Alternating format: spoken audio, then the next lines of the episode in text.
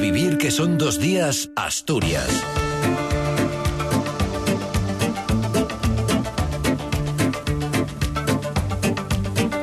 ¿Qué tal? Buenos días. En este sábado 13 de enero ya una jornada en la que esperamos un aumento localmente notable de las temperaturas que alcanzarán hasta los 15 grados en algunos puntos de la región. Una jornada que deja titulares como estos. Asturias se mantiene hoy en alerta ante la posible llegada de más microplásticos a la costa, de momento muy modesta. Mientras Arcelor estudia parar un su alto horno, Industria da luz verde al informe ambiental para la planta de reducción de hierro de la compañía en la región. Desarticulada una banda especializada que asaltó más de un centenar de viviendas en el norte de España, incluyendo Asturias. Son los titulares de una jornada en la que esperamos cielo nuboso cubierto, con probables precipitaciones débiles y dispersas en el tercio occidental y en la cordillera por la tarde. Temperaturas en aumento, ligero en la costa, más acusado en el interior, donde puede ser localmente notable, heladas débiles en el interior, localmente moderadas en las cumbres de la cordillera y vientos del sur y sureste, en general flojos. No se descartan rachas de viento fuerte en cotas altas de la cordillera. De momento tenemos 5 grados en Gijón y en Llanes, hay 6 en Oviedo y en Áviles, 7 en Luarca y en Cangas de Onís y 8 grados en Mieres y en Langreo. Son las 8 y 51.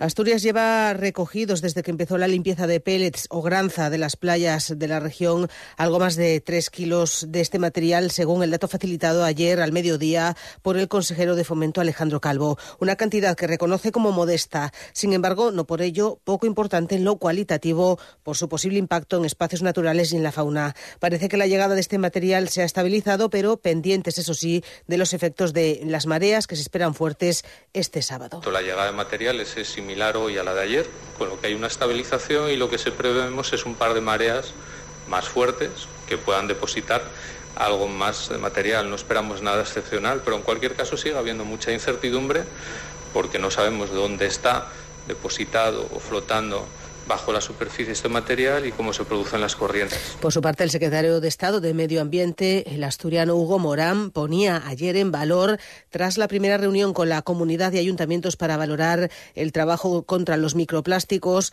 la impecable coordinación que dijo hay en Asturias entre las administraciones. Que ha habido una respuesta de coordinación impecable en el cual tanto la administración local como la Administración Autonómica y la Administración eh, General del Estado han conseguido que eh, eso que pretendían los planes respectivos, que era responder con eficacia frente a un fenómeno de estas características, este fin de semana continuarán, por lo demás, las labores de recogida de estos microplásticos en 11 arenales, incluyendo ya a los voluntarios que quieran participar y que estarán coordinados por Protección Civil durante la mañana de este sábado y de mañana domingo de 11 a 2, en coincidencia además con la bajamar. Se trabajará en playas de Castropol, de Navia, de Valdés, de Gozón y Gijón, de Villaviciosa y Ribadesella, Llanes y Castrillón. El Principado anunció ayer además la habilitación de una partida extraordinaria de 400.000 euros para afrontar los gastos derivados de estas actuaciones extraordinarias para proteger la costa.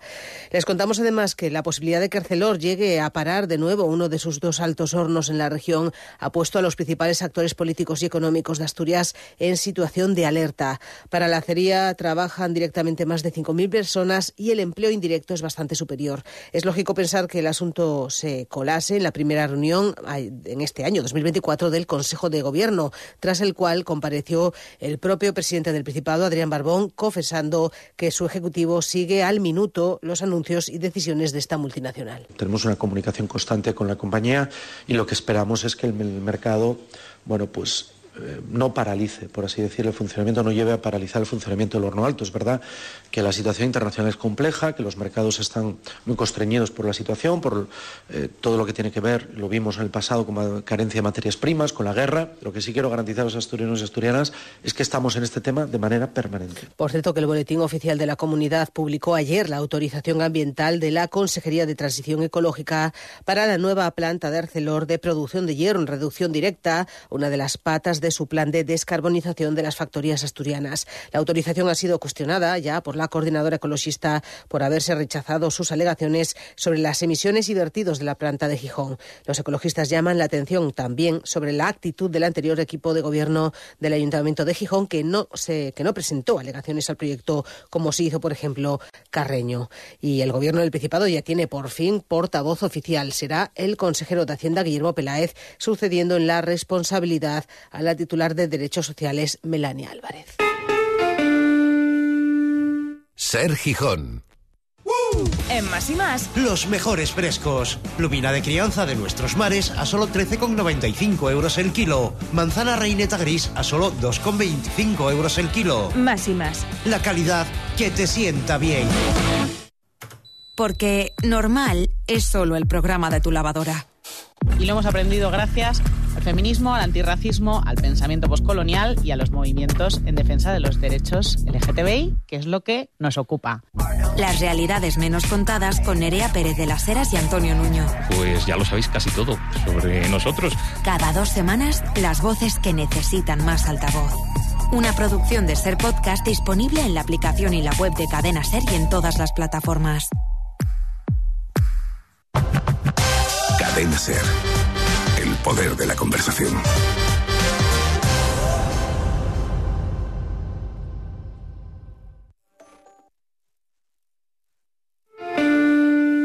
La Guardia Civil ha desarticulado en Barcelona un grupo criminal especializado en robos en viviendas de zonas rurales de todo el país, a la que se atribuyen no menos de 145 asaltos también en Asturias. Hay cuatro personas detenidas, entre ellos los dos cabecillas de la banda que fueron interceptados en el aeropuerto del Prat cuando pretendían salir del país. En los chalets y casas asaltados buscaban prioritariamente joyas y dinero en efectivo, aunque también sustraían relojes, teléfonos y otros objetos de valor. Se han recuperado efectos cuyo valor estimado ronda los 600.000 euros. Viajaban desde Cataluña a Asturias, permanecían tres o cuatro días para cometer varios robos.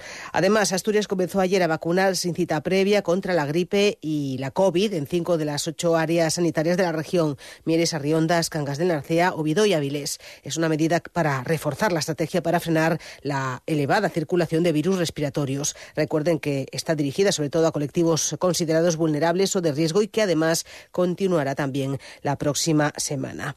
Además, les contamos que por toda Asturias se van a replicar hoy los actos de conmemoración de los 200 años de historias, el bicentenario de la Policía Nacional, por el que se van a izar banderas en lugares como Gijón, Avilés, Siero u Oviedo, donde tendrá lugar el acto principal con la presencia de las principales autoridades, desde la delegada del Gobierno de Asturias, de Losa, al presidente del Principado, Adrián Barbón. Tengan en cuenta además que estos actos pueden traer aparejadas, aparejados afecciones al tráfico en estas ciudades. Y les contamos también que la Universidad de Oviedo lidera el proyecto europeo Culturality que destinará 3 eh, millones de euros de su presupuesto al estudio de las zonas rurales y a la puesta en marcha de actividades que puedan dinamizarlas. El proyecto, el proyecto se va a desarrollar a partir de abril y se va a extender hasta 2028. Contará con la participación de otras cinco universidades europeas y siete instituciones de distinta índole de muchos países. Estará dirigida por la profesora de Historia del Arte de la Universidad Asturiana, Ana Fernández. El proyecto Culturality eh, tiene entre sus principales objetivos la dinamización eh, de las zonas rurales, así como su activación económica y el desarrollo sostenible de las zonas rurales remotas a través de la promoción de actividades turísticas, culturales y creativas, favoreciendo la creación de empleo y el asentamiento de la población. Deportes, Cali González, ¿qué tal? Muy buenos días. Buenos días. Vuelve la Liga. El Real Oviedo se mide la Sociedad Deportiva Morevieta desde las seis y media de la tarde en el Carlos Tartiere. Los dos refuerzos invernales, Borja Sánchez y Dubasín, están en la convocatoria. De los que ha hablado Carrión, ha dicho que vienen a sumar, no a salvar al equipo y que la posición de Borja seguirá siendo la izquierda, mientras que a Dubasín lo ve en cualquier zona del ataque. Estos dos jugadores no son las únicas novedades porque también vuelven tras lesión Santi Cazorla y Paulino. Además, del filial están Yayo, Marco Esteban y Jaime Vázquez, los dos últimos en edad juvenil y en principio Jaime será titular, dadas las bajas porque en total Carrión cuenta con nueve ausencias y al Club Carballón ahora le falta poner la guinda en el mercado de invierno. El Oviedo no solo mira el panorama nacional, de hecho el Grupo Pachuca ha puesto el foco en Santiago Mechenco, de 20 años, uruguayo, internacional con las categorías inferiores y que pertenece a Peñarol y llamado recientemente por Marcelo Bielsa para disputar el preolímpico que se jugará del 20 de enero al 11 de febrero en Venezuela. Y el Sporting podría anunciar en las próximas horas el fichaje del delantero centro Mario González como primer refuerzo para la segunda vuelta. La cesión está a punto de cerrarse con el equipo estadounidense Los Ángeles. Mientras, Miguel Ángel Ramírez confirmó que quiere al defensa Diego Sánchez en la plantilla, lo que frena su préstamo al Burgos. Además, el equipo gijonés recibirá mañana al Huesca en el Molinón a partir de las 4 y cuarto con las bajas de Izquierdoz, Pablo Insúa y Nacho Méndez. Gracias, Cali. Con los deportes llegamos casi a las 9 de la mañana. Continúa la información.